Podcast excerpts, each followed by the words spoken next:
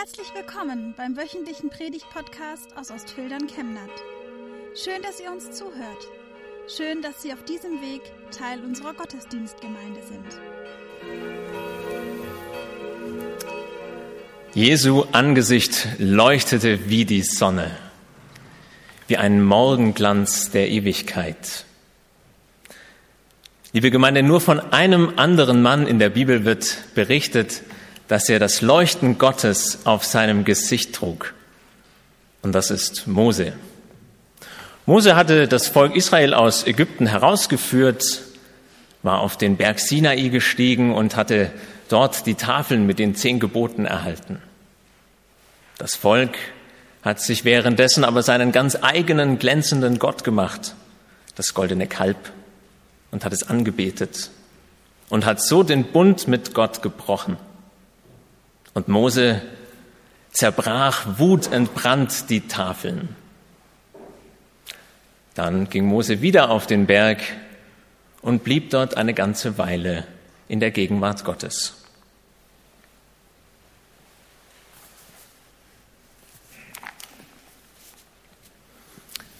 Als Mose vom Berg Sinai herabstieg, hatte er die zwei Tafeln mit den Geboten in der Hand.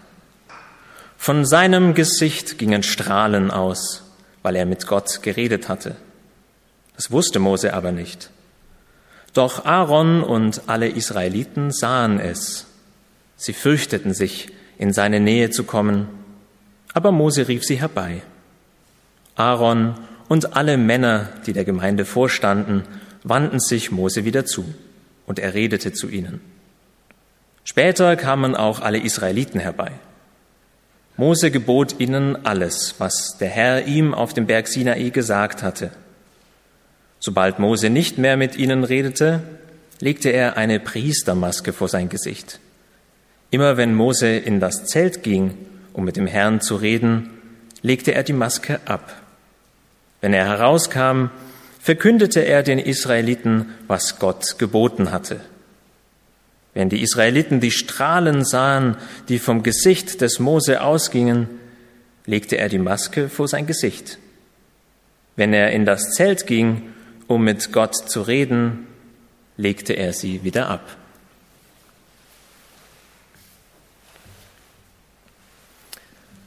Mose strahlte, als er mit neuen Gesetzestafeln vom Berg Sinai herunterkam neue Tafeln, Zeichen eines neuen Bundes mit Gott und das Versprechen, dass Gott sein Volk nicht vergessen hat, dass er bei ihm bleibt und weiterhin mit ihm unterwegs sein will. Wir kennen das, wenn jemand so eine richtig gute Nachricht zu überbringen hat, dann strahlt er oder sie. Ich habe neulich ein Verlobungsbild von Freunden erhalten und beide strahlen über das ganze Gesicht. Ich musste, als ich das Bild sah, auch lachen und habe mich natürlich mit ihnen gefreut. Die Ausstrahlung von Menschen ist faszinierend, denn sie geht uns direkt an. Wir bekommen etwas mit von der anderen Person, was sie erlebt hat oder was sie in sich trägt. Das kann anziehend wirken, wie bei Freude und so einem Kinderlachen kann man sich ja kaum entziehen. Oder auch wenn jemand eine große Ruhe und Gelassenheit ausstrahlt, dann überträgt sich das. Es gibt aber auch eine Ausstrahlung, die abstößt, wenn wir Arroganz oder Aggression wahrnehmen. Oder auch wenn jemand etwas sehr Schlimmes oder Schreckliches erlebt hat, dann können wir das spüren. Noch eine ganz andere Ausstrahlung ging von Mose aus, denn er war Gott so nahe gekommen wie kein Mensch bisher. Von seinem Gesicht gingen Strahlen aus. Gott hatte mit ihm geredet. Aaron und alle Israeliten, die das sahen, fürchteten sich. Mose war lange in der Gegenwart Gottes geblieben, 40 Tage heißt es. Und er strahlte nun die Präsenz des lebendigen Gottes direkt aus. Die Israeliten sahen einen Abglanz der Herrlichkeit und Heiligkeit Gottes auf seinem Gesicht und Darum fürchteten sie sich, weil sie eben diese Heiligkeit auf Mose Gesicht sahen. Bevor Mose aber vom Berg heruntergekommen war, da hatte er noch eine Frage an Gott gerichtet, eine Bitte. Er wollte Gott einmal in seiner ganzen Herrlichkeit direkt von Angesicht zu Angesicht sehen. Viele tragen diese Sehnsucht in sich, einmal Gott sehen, so richtig, direkt, unvermittelt. Aber Gott hatte ihm geantwortet, mein Gesicht kannst du nicht sehen, denn kein Mensch wird leben, der mich sieht. Wenn Menschen der Heiligkeit Gottes begegnen, dann ist das etwas ganz Besonderes. Auf der einen Seite fasziniert es und zieht an. Auf der anderen Seite, so haben wir auch gehört, löst diese Heiligkeit auch Furcht und Schrecken aus. Ihr zu nahe zu kommen ist bedrohlich für uns. Wir können uns das vielleicht so vorstellen wie bei einem Nachtfalter, der von einer Kerzenflamme angezogen wird. Er fliegt auf sie zu, kommt ihr immer näher, umkreist sie, aber kommt er der Flamme zu nahe, der Quelle des Lichts, oder fliegt er gar ganz in sie hinein, dann verbrennt er. Kein Mensch wird leben, der mich sieht. Aber wie können wir Gott dann nahe kommen, wenn wir in seiner direkten Heiligkeit nicht bestehen können? Die großen Religionen haben alle Räume geschaffen, die nur für die Begegnung mit dem heiligen Gott da sind. Sakralbauten, Räume für die Begegnung mit dem Heiligen. Tempel, Moscheen, Synagogen, Kirchen.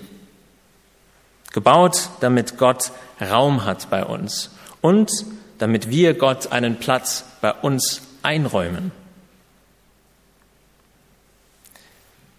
Ich finde es schön, dass in unserer Kultur diese Kirchen häufig im Zentrum eines Ortes stehen. So hieß es ja auch hier in Chemnat.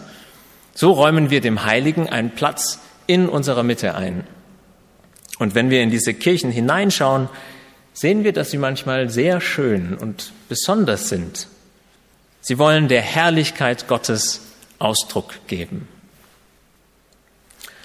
Vielleicht waren Sie oder wart ihr mal im Urlaub und wolltet noch schnell von einem trubeligen Marktplatz in die Kirche nebenan reinschauen.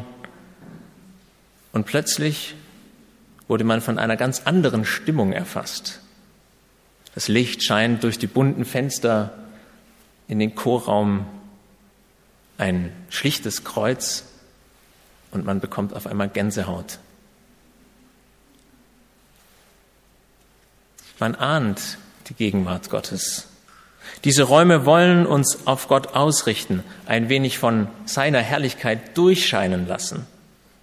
Wir können diese Räume nur Gott anbieten. Aber nimmt er Raum, dann bekommen diese Gotteshäuser eine ganz eigene, besondere Ausstrahlung.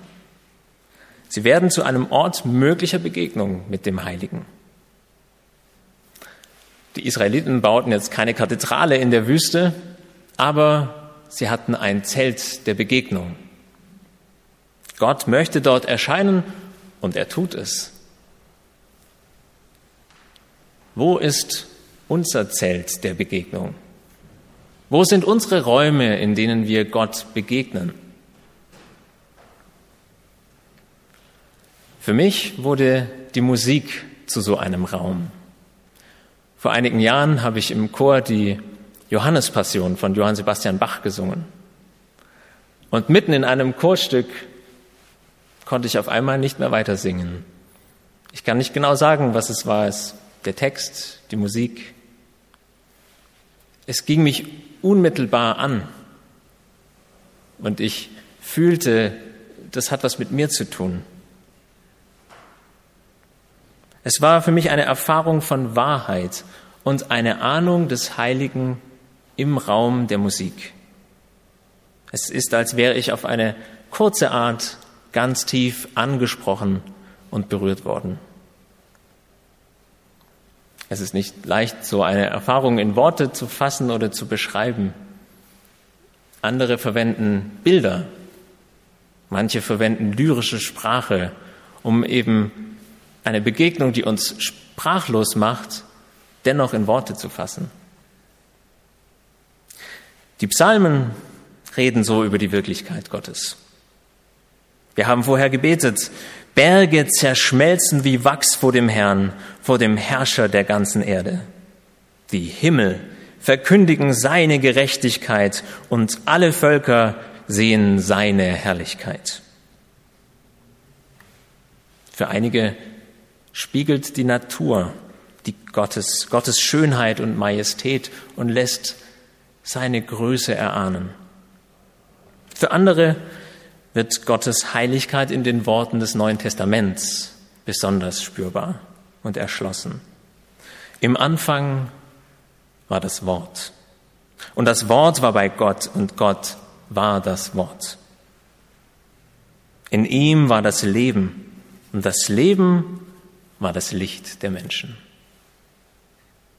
Gottes Wort ist das Licht. Es scheint dem, Is dem Volk Israel entgegen, wenn Mose mit den Geboten vom Berg Sinai herunterkommt und es verkündet. Und es lässt Jesus erstrahlen wie die Sonne. Gottes Heiligkeit scheint auch in unseren Gottesdienst und wird durch den Segen spürbar. Der Herr lasse sein Angesicht leuchten über dir und sei dir gnädig. Amen.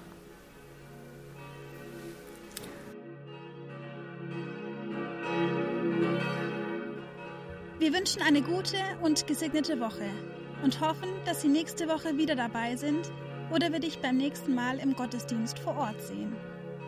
Weitere Infos zur predigenden Person und zu den Angeboten unserer Kirchengemeinde findet man auf unserer Homepage chemnat-evangelisch.de.